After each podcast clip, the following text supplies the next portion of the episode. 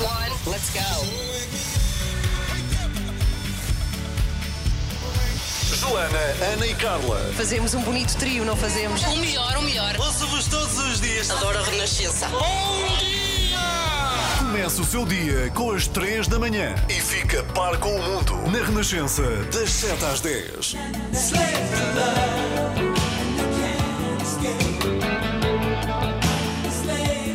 Slave to Love, Brian Ferry.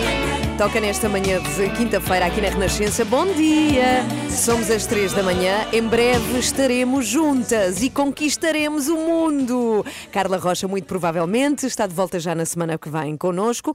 Ela, bem, para contar o que é que se passa com a Carla Rocha, fez uma, uma cirurgia pequenina, uma coisa que não teve assim grande impacto, mas que eh, tem uma recuperação mais complicada e mais demorada. É por isso que ela não tem estado connosco aqui nestes dias, mas não tarda nada, está aqui de regresso. Quanto à Joana Marques, também do Notícias, está na sua licença de maternidade com o seu bebê, o Nicolau, e está de volta já no próximo mês de novembro. E isto vai passar a correr, vai ver. Acorde com as 3 da manhã na Renascença, das 7 às 10. Bem, hoje temos tanta coisa aqui neste programa de rádio. Para começar, vamos conhecer ainda nesta hora um dos livros mais vendidos em Portugal. E é um livro que nos ensina, e é por isso que eu acredito está a ser tão lido, a pegar num acontecimento muito triste que nos tenha acontecido, ou muito marcante pela negativa, e transformá-lo em algo de positivo e de muito inspirador. É, é um livro do qual se tem falado bastante. O autor tem ainda muitos programas de televisão falar do mesmo e vai estar connosco aqui hoje, nesta manhã de quinta-feira. E não só, temos uma portuguesa incrível. Nós adoramos falar de portugueses que ganham prémios e foi o que aconteceu a uma engenheira de materiais e investigadora, chama-se Elvira Fortunato. Acaba de ganhar um prémio chamado Impacto Horizon 2020 por ter criado o primeiro ecrã transparente. Olá, eu sou a Ana Rocha de Souza e estou aqui com as três da manhã. Ah, tão querida, grande vencedora de Leões de Ouro no Festival de Veneza, grande realizadora. Ontem tive uma reunião de pais da turma do meu filho Pedro e isto também merecia um prémio, a sério. Bom, ao contrário do que sempre aconteceu, não é? Que se tinha que ir à escola para se ouvir a diretora da turma, num, a maior parte das vezes ou se fazia é, num sítio comum, num auditório, então na turma do meu filho Pedro, desta vez tivemos a reunião à distância, que é toda uma nova experiência, nunca me tinha acontecido, mas digamos que o convite foi que todos os pais estivéssemos com os seus computadores à frente, nesta reunião, ligados numa aplicação para podermos ver a professora à distância. Mas o que aconteceu é que foi uma luta contra um vídeo que ela nos queria mostrar, uma mensagem de um diretor da escola para este ano letivo, e a sério que foi toda uma experiência, porque ou a imagem não aparecia, ou a imagem aparecia e o som não aparecia, ou o som sim, mas é, via-se um ecrã preto, depois via-se a diretora de turma ao longe a pedir ajuda enquanto víamos o ecrã lá está a preto, ou seja, foi um bocadinho bem passado, digamos, e o que eu é, percebi é que há aqui de facto é, uma dificuldade de pessoas que nunca utilizaram estas coisas novas da tecnologia, mesmo que é, tivéssemos tido vários meses do último ano letivo a tentar tentarmos todos trabalhar através de ecrãs de computador, ainda não nos fizemos à coisa. É, enfim, são muitos anos a fazer eh, tudo é, fisicamente, não é? Presencialmente. E digo-lhe que foi de facto muito. Um, foi um tempo muito bem passado, porque os pais estavam todos assim muito bem dispostos a tentarmos ajudar. E, e diverti-me muito nestas duas horas de tentativa de reunião de pais. Eu acredito que da próxima vai correr melhor. Quanto a estar em casa, por um lado, foi super confortável, não é? Porque estive a escrever este programa de rádio enquanto estava na reunião de pais, muito atenta, atenção, magnífico. Por outro lado, eu sempre, enfim, gostei de estar presente nestas reuniões de pais e falta aqui o lado humano, mas eu quero dar os parabéns. Mais uma vez, eu passo a vida a dar os parabéns ao pessoal das escolas pelo esforço, aos professores, aos diretores, porque tudo está a acontecer na mesma, mas com grande dificuldade e esforço. Portanto, bem, parabéns.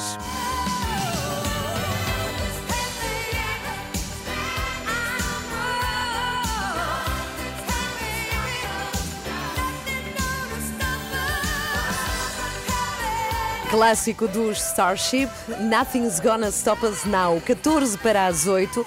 Bem, nem imagino o que me aconteceu enquanto estava a tocar esta música da rádio. São coisas que acontecem às mães e aos pais também, às vezes. O meu filho ligou-me e com esta coisa de podermos nos ver um ao outro, ele ligou-me com, com o ecrã ligado, portanto estava a vê-lo, porque não sabia dos sapatos para ir para a escola. E então foi o drama, os sapatos para ir para a escola. Então estivemos os dois à procura, eu aqui neste estúdio de rádio a ver pelo ecrã, ele em casa à procura dos sapatos. E só quero dizer que apareceram, desculpa o desabafo, mas acabou agora de acontecer. Bom dia. Ora bem, eu agora queria falar-lhe de um dos livros mais vendidos por esta altura no nosso país.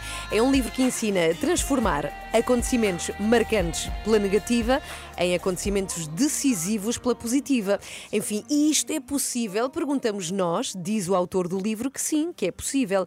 Bom, para já deixe-me apresentar-lhe precisamente o autor, chama-se Luís Fernando, é um ex-atleta de alta competição, licenciou-se em desporto e acabou especializado na área do desenvolvimento pessoal. O Luís perdeu a mãe com 12 anos, o que, claro, foi muito traumático, e o que se passa é que, para além disso, conta ele no livro, a relação entre toda a família não era a coisa mais calorosa de sempre. Mas por causa de uma amizade, o Luís conhece a área de desenvolvimento pessoal e aprende a pegar nas uh, nossas mágoas, neste caso a dele, uh, enfim, o que lhe estava a prejudicar e uh, transformar isto precisamente em algo benéfico. Basicamente, pegar neste episódio terrível e poder transformá-lo em algo melhor. E é disto que trata este livro, que por isso se chama, e só agora é que eu digo o nome do livro, A Pior Coisa que Me Aconteceu foi a Melhor Coisa que Me Aconteceu. Bom, o Luís foi ao programa do João Baião, foi na semana passada o programa da SIC, eu vi o João Baião ficar lavado em lágrimas. Ele até pediu desculpa e tudo ficou assim atrapalhado, porque é bastante tocante a história do Luís e, sobretudo, é tocante a forma como ele consegue transformar este episódio em algo de bom. O Luís trabalha neste momento a ajudar pessoas a fazer o mesmo, a pegar em coisas que nos entristecem todos os dias e fazer delas algo de bom. E já agora, como eu queria muito perceber como é que isto funciona, perguntei ao próprio Luís, ao autor do livro, como é que isto se pode fazer, quando é que se dá este momento momento. Olá, Ana, e a todos os ouvintes da Rádio Renascença.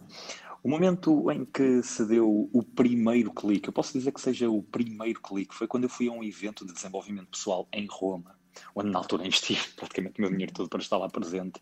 E foi a primeira vez que eu tive esta abordagem de que, olha, alguma coisa que te aconteceu mal na vida pode transformar-se numa coisa benéfica para ti, pode ser algo que tu possas utilizar a teu favor e até ajudar outras pessoas. Esse foi o primeiro clique, o primeiro momento. E já agora, Luís, que estás aqui connosco nesta manhã, que conselhos nos podes dar para que isto possa acontecer?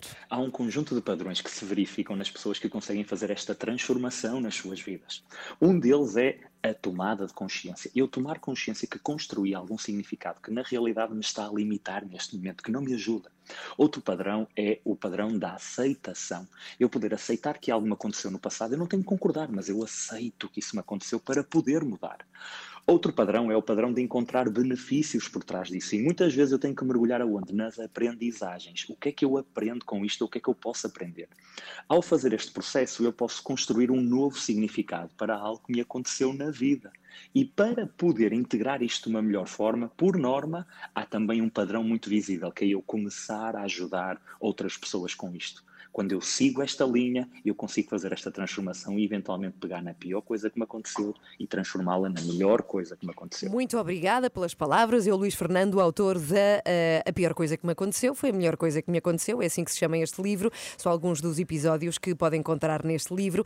E é importante porque, por acaso, muitas vezes ficamos agarrados a coisas menos boas, não é? Agarrados mesmo, não conseguimos uh, soltá-las. E o Luís aqui ajuda-nos a pegar nestas coisas todas e transformá-las em coisas melhores. Portanto, o livro já se encontra à venda e, aliás, aliás, é um dos mais lidos por esta altura no nosso país. 24 horas por dia, 7 dias por semana. As melhores histórias e as suas músicas preferidas. Renascença. A par com o mundo, impar na música. Sou capaz de ir aí pelo Natal. Um abraço deste que tanto vos quer. Sou capaz de ir aí pelo E ao Natal. Natal. Está ao virar da esquina, já estamos no outono, assim de repente, zá, já estamos no Natal.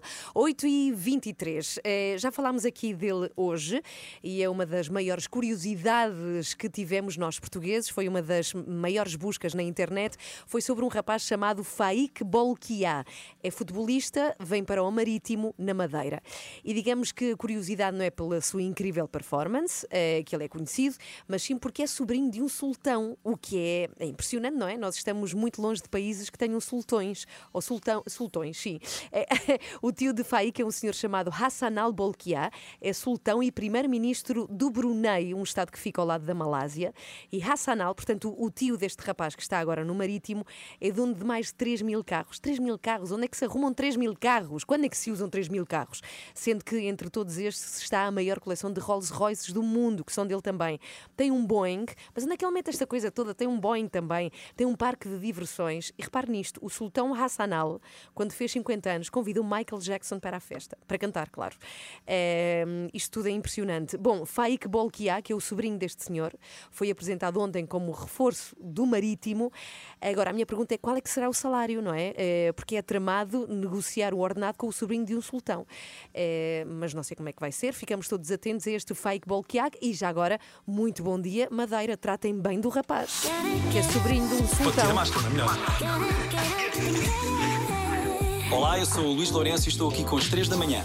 E é impressionante porque no espaço de uma semana é o segundo prémio que temos em cima da mesa deste estúdio. O primeiro foi com a Ana Rocha Souza, ganhou prémios no Festival de Veneza. Hoje é um prémio que não tem nada a ver, é de uma área completamente diferente.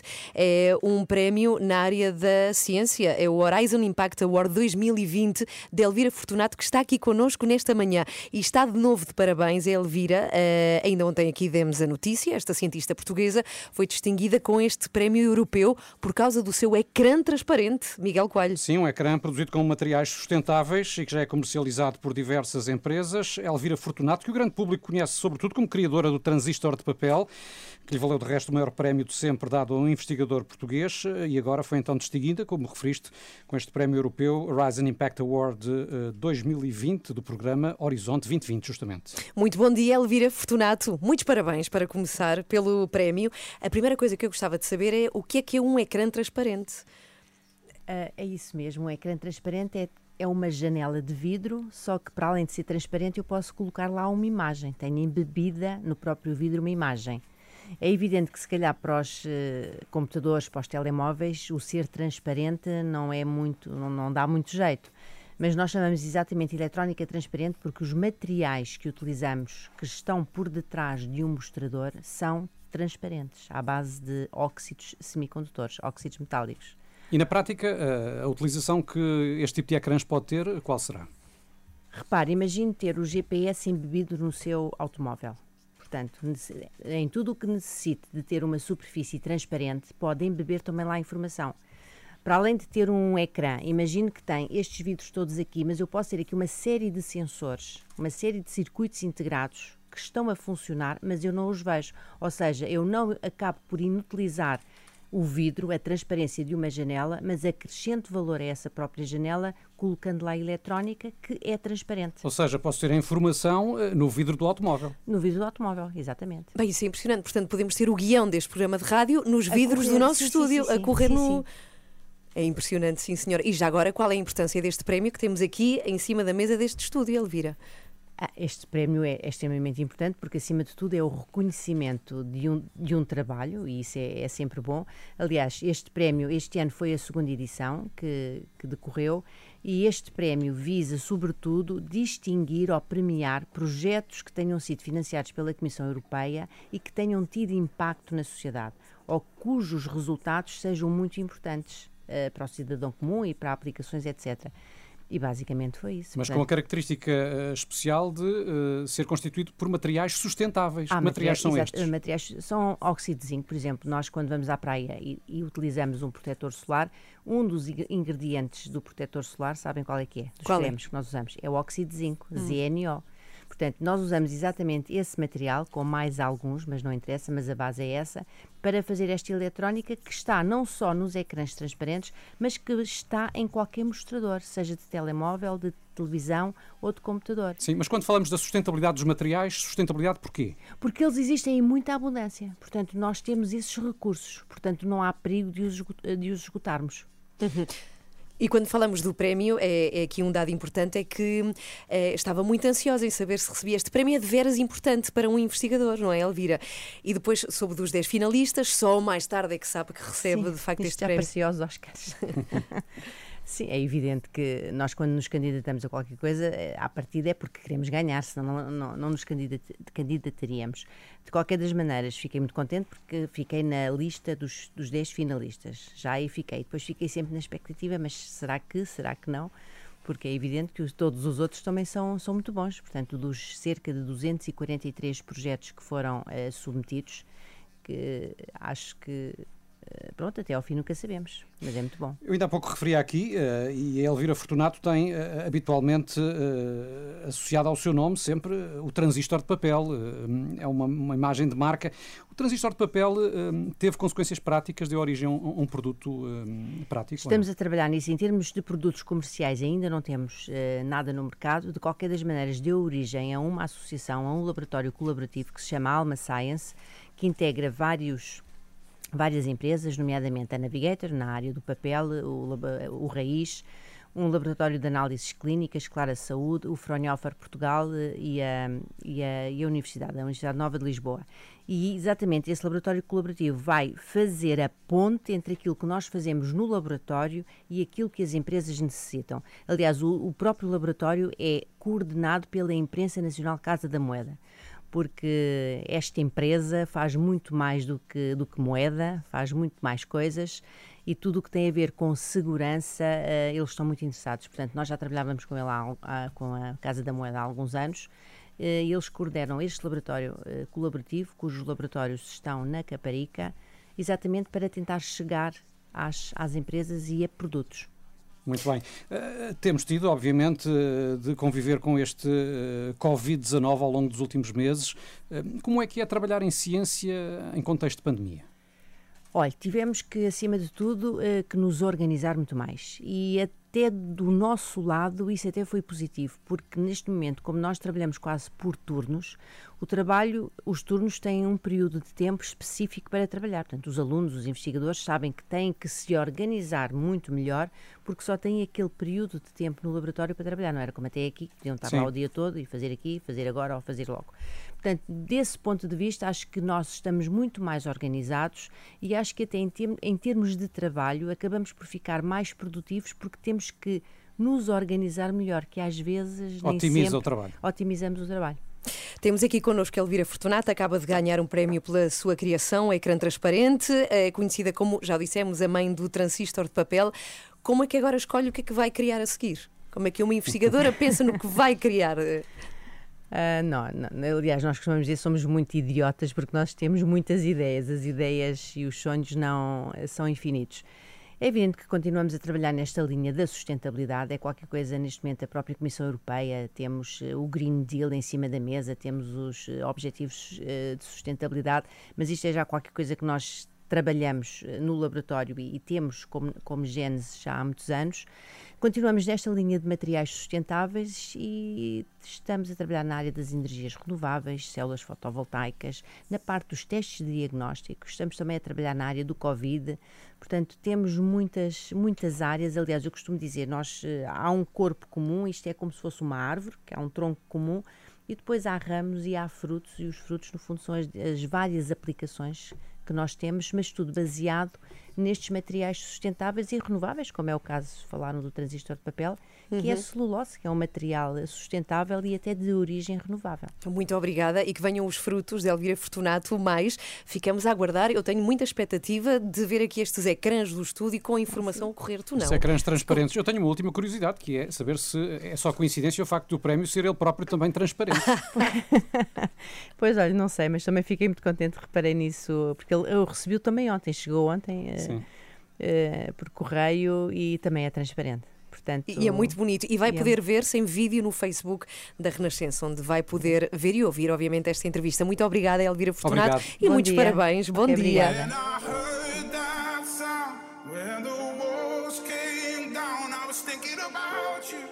you. Olá, eu sou o Vicente Alves do O. Eu sou a Joana Espadinha. Eu sou a Teresa Guilherme e estou aqui com as 3 da manhã. Começa o seu dia com as 3 da manhã, entre as 7 e as 10. Hoje Renato Duarte decidiu que queria mudar de profissão, quer deixar-nos, quer deixar a rádio e quer ser ator e por isso vai eh, fazer um casting, portanto vai fazer uma prova para saber se o aceitam como ator.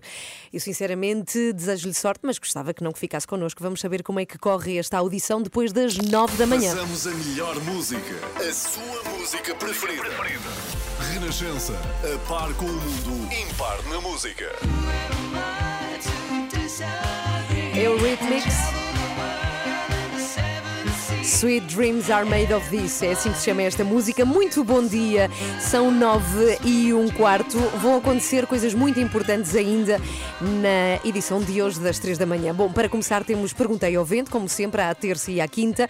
É a altura em que o Daniel Leitão responde a perguntas dos ouvintes e hoje tem a ver com um ouvinte que eh, pretende delatar a sua mulher às autoridades e ele não sabe se há de fazê-lo ou não e já vamos perceber porquê e vamos esperar pela resposta do Daniel Leitão. E outra coisa importante que vai acontecer é que o nosso repórter Renato Duarte quer eh, deixar-nos, quer sair da Renascença e quer tentar a sua sorte como ator. É por isso que foi ter com a mais importante diretora de castings ou audições de Portugal para ver se consegue de facto um papel. Se ele conseguir, sai da Renascença. Se não conseguir, fica connosco. Vamos ficar a saber no que é que resulta depois das nove e meia da manhã. Às 3 da manhã.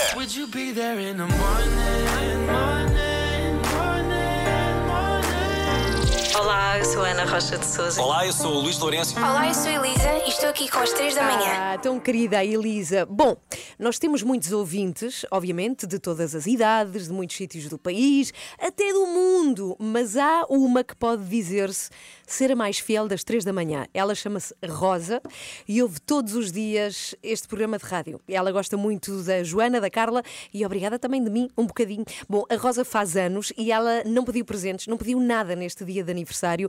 Ela pediu apenas uma música dedicada aqui precisamente na Renascença. É uma coisa que não costuma acontecer todos os dias, mas a Rosa merece porque faz hoje 90 anos. 90 anos! É impressionante. Muitos parabéns, Rosa. Beijinhos, não temos aqui a Joana nem a Carla, mas fica aqui para a Rosinha de Oliveira do Douro em Gaio uma canção de Ana Galvão. Parabéns, Rosa. Tudo de bom.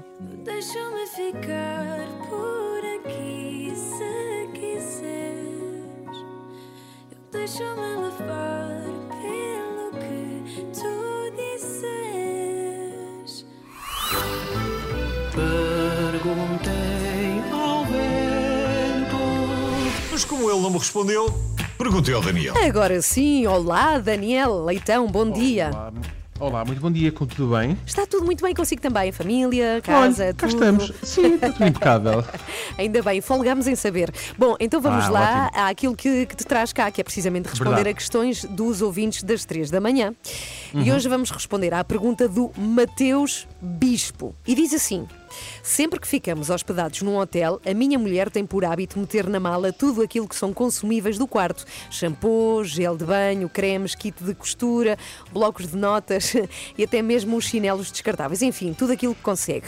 E ele pergunta como resolver este problema. Devo denunciá-la às autoridades? Um pouco arisco, Bom. este Mateus. Olha, eu, em relação ao Mateus, eu, eh, de facto estamos perante aqui uma situação muito comum por esse mundo fora.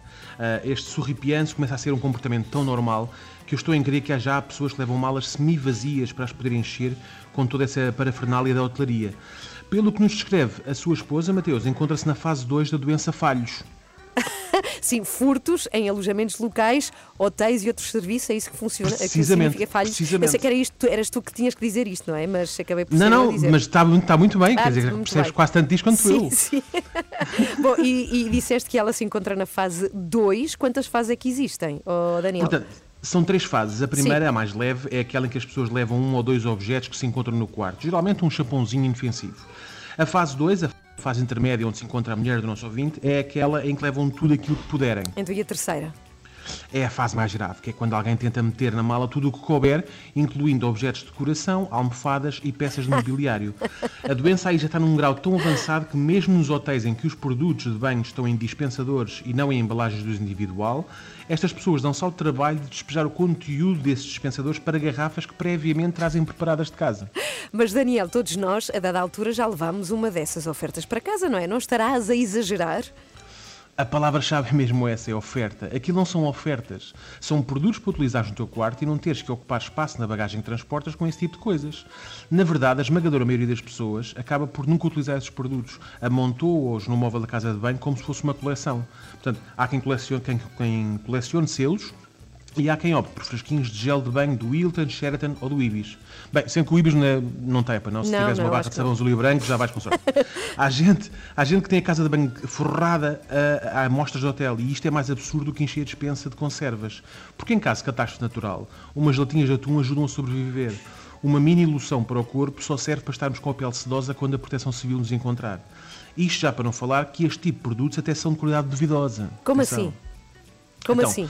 Nunca estranhaste o facto de em casa teres em média 5 produtos diferentes só para tomar banho, como por exemplo o shampoo, amaciador, máscara para o cabelo, gel de banho e creme corporal, e nos hotéis eles terem tudo isso num só frasco. Pois é. Aquele produto milagroso dá para tanta coisa que muitas vezes a descrição nem cabe no frasquinho onde ele se encontra. Das duas, uma. Ou aquilo é maldrabice, ou andámos a vida toda a gastar fortunas em imensos produtos que na verdade poderiam ser substituídos por uma mistela à qual só os hotéis têm acesso. Olha que és capaz de ter razão. Estava aqui a pensar, Daniel, se calhar também vou parar de trazer essas amostras para casa. E fazes tu muito bem, até porque se é para trazer alguma coisa de um hotel para casa, que seja algo de que de facto nos seja útil e que venhamos a usar no futuro, percebes? Mas tipo o quê? Olha, a mim, por exemplo, dava-me jeito de ter um spa em casa. Hã? Aposto que não tens um spa em casa. Ou, ou- um cozinheiro, por exemplo. Não, também não. Já viste o que é chegares a casa e isso é só pedir? Queria uns ovos Benedict, duas panquecas e um abatanado, se faz favor. E quem diz um cozinheiro, diz um jardineiro. Bem gente me dava ter um jardineiro porque os meus manjericos estão todos a morrer, estou a já meio muros, percebes? Olha, eu Portanto- adorava uh, um recepcionista à porta da minha Mas, casa. mas recebes assim tanta gente em casa? Tipo assim, de cling, cling. Então, que conselho é que afinal, Daniel, deixas ao Mateus para resolver o seu problema? Bom, o problema não é bem dele. A mulher é que é cleptomaníaca, ao que parece. Ah, mas acho que ainda é cedo para denunciar as autoridades. Pelo menos enquanto ela ainda se encontrar nesta fase 2. A terapia deve passar por clarificar o que é realmente uma oferta. Leve a um supermercado onde pode, por exemplo, abordar aquela senhora que está a oferecer para provar um novo queijo e explique-lhe que uma tostinha chega. Ela não tem que trazer o tabuleiro todo para casa, ok? Pronto. O outro exercício passa por explicar que quando uma embalagem diz mais 25% de produto grátis, ela tem de comprar aquela embalagem como um todo e não abri-la e tirar apenas os 25% que são grátis. Agora, Mateus, se na próxima estadia apanhar a sua mulher a tentar enfiar a televisão na mala, deve ligar imediatamente à PSP. Aproveite e peças para fazerem uma rusga lá em casa. Já estou a imaginar o comandante da polícia a mostrar que apreenderam 279 miniaturas de gel luxe e a organizar o material roubado por ordem alfabética, do Altis ao Yetman. Olha, sei que é um casal que nunca há de ser convidado para a minha casa, isso tenho a certeza. Não, mas quer dizer, fazer ali a triagem na recepção, não é? Pois é, tinha, recepção. é verdade, tinha Pois. na recepção o senhor e evitava isso tudo. Daniel, muito obrigada pela resposta. Quem De agradece nada. é o, é o Mateus Bispo, que enviou a sua pergunta. Pode também enviar a sua pergunta ao Daniel, daniel.leitao.rr.pt. Ele assegura que tem resposta para tudo. Adeus, Cá Daniel. estarei. Até Adeus. terça. Até terça.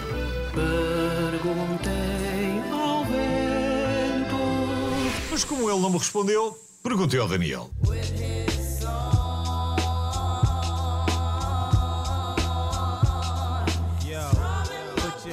Fugees tocam na Renascença. Bom dia, são, ou neste caso somos, às 3 da manhã no corpo de uma só. Ana Galvão consigo até às 10 e agora também com o Renato Duarte que, enfim, vai fazer a tal prova que vai editar o seu futuro. Ele vai decidir se deixa este programa de rádio e se dedica à profissão de ator ou, como eu acho que não tem talento, fica connosco. Olá, Renato, bom dia. Porquê é que tu achas que eu não tenho talento? Antes de mais, é essa a pergunta que eu te faço. A tua É uma a falta intuição. de fé É uma em mim é intuição. uma coisa. Não, mas aqui quem tem intuição não és tu para estas É coisas todas, pelo menos, é a Patrícia Vasconcelos, que está aqui à minha esquerda. Mas devo dizer-te, está a acontecer o passaporte, é por isso que eu estou aqui Sim. a conversar com ela.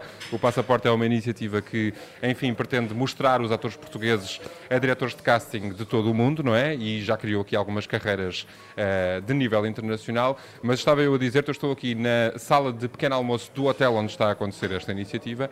E se hoje a minha carreira internacional enquanto ator de Hollywood, ou seja de onde for, não despontar, nunca mais acontece. Olha, vou dizer-te, mas, mas vou Dentro. Dizer-te, nós temos aqui já uma ouvinte, a Suzete, que te diz, que ouviu a notícia de que vais tentar a tua sorte como ator e que te deseja tudo de bom.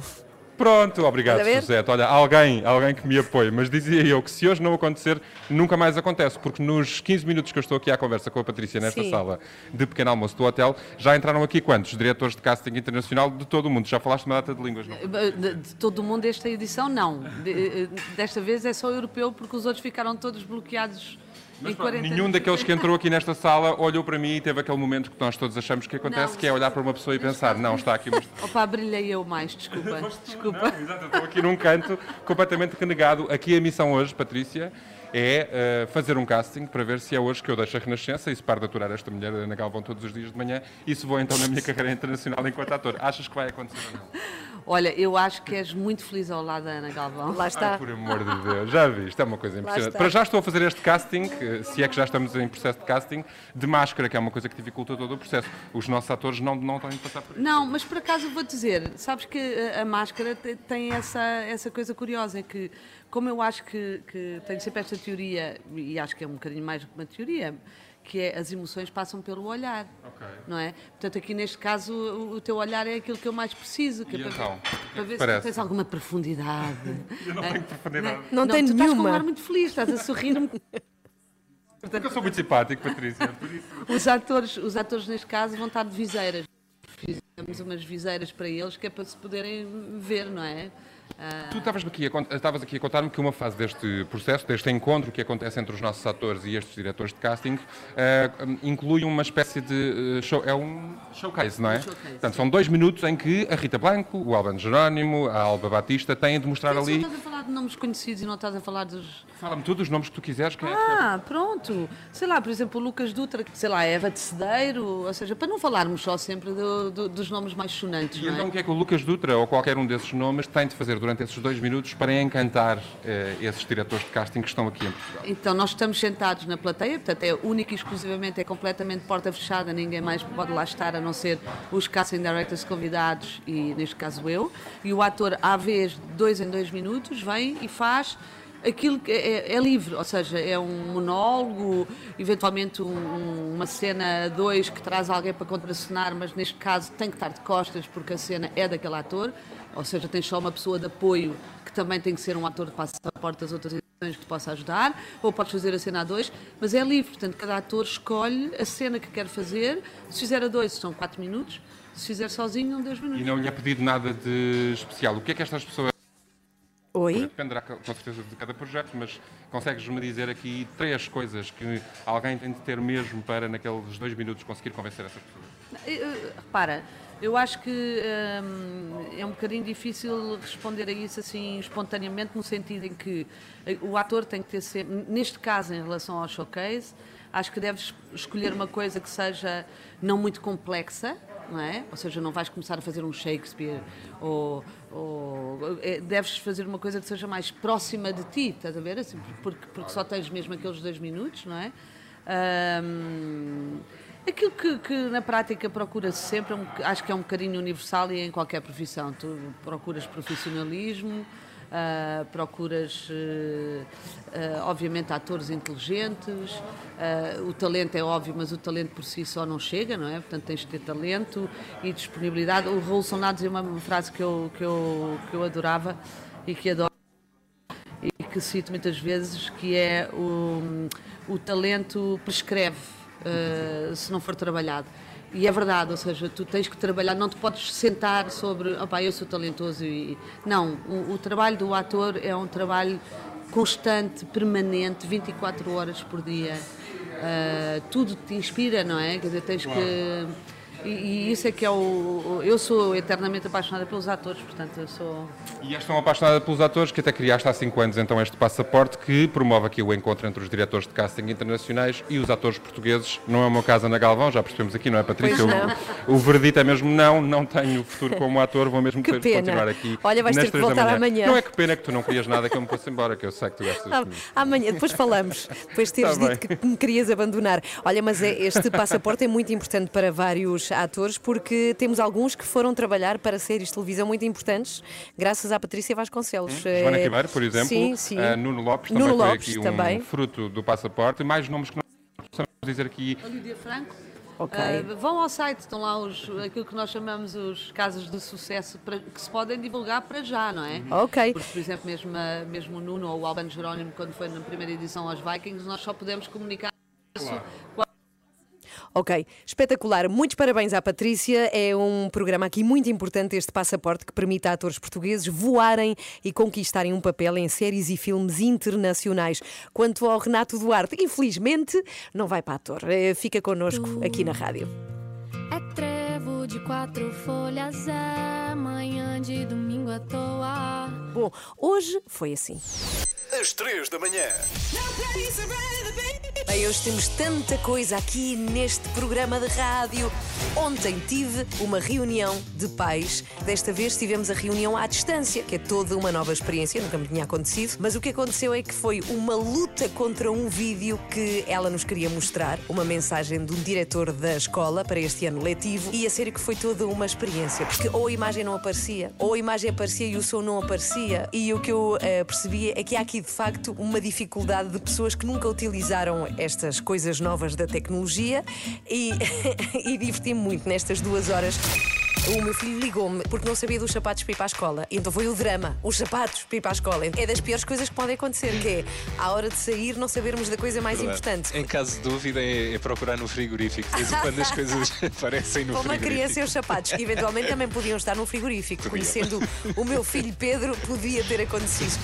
Temos aqui connosco a Elvira Fortunato, acaba de ganhar um prémio pela sua criação, Ecrã Transparente, é conhecida como a mãe do transistor de papel. Qual é a importância deste prémio que temos aqui em cima da mesa deste estúdio, Elvira? Acima de tudo, é o reconhecimento de um trabalho e isso é, é sempre bom. Como é que agora escolhe o que é que vai criar a seguir? Mas nós costumamos dizer que somos muito idiotas porque nós temos muitas ideias. As ideias e os sonhos não são infinitos. Tenho uma última curiosidade, que é saber se é só coincidência o facto do prémio ser ele próprio também transparente. Pois olha, não sei, mas também fiquei muito contente, reparei nisso. Então, muito obrigada, Elvira Fortunato. Obrigado. E Bom muitos dia. parabéns. Acorde com a Joana, a Ana e a Carla. Às três da manhã. Na Renascença. Amanhã estamos aqui de novo às 7 e contamos consigo. Portanto, até amanhã. Boa quinta-feira. Deixo-lhe The Logical Song dos Supertramp. Até amanhã.